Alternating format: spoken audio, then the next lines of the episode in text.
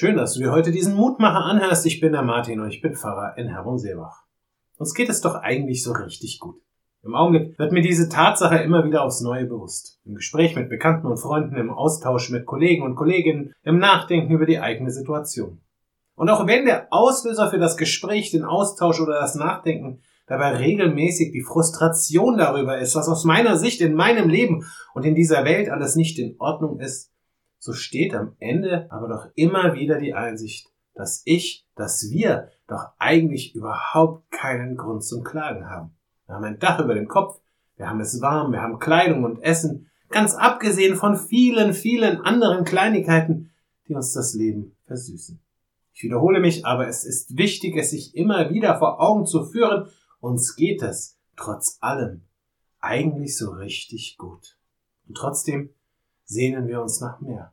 Bei allem, was wir haben, macht sich immer wieder das Gefühl breit, dass es doch noch ein wenig mehr sein könnte. In der Schule erlebe ich, dass dabei meist materielle Güter im Vordergrund stehen.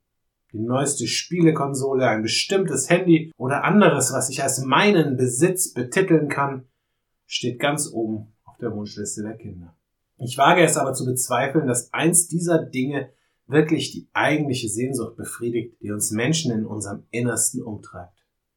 Denn üblicherweise folgt auf den einen Wunsch doch schnell der nächste und die Spirale dreht sich immer schneller und schraubt sich immer höher, bis sich die Unzufriedenheit einstellt, weil zwar alles da ist, aber nichts davon uns wirklich glücklich macht.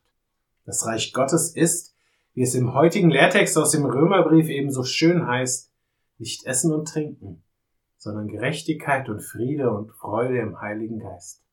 Römer Kapitel 14, Vers 17.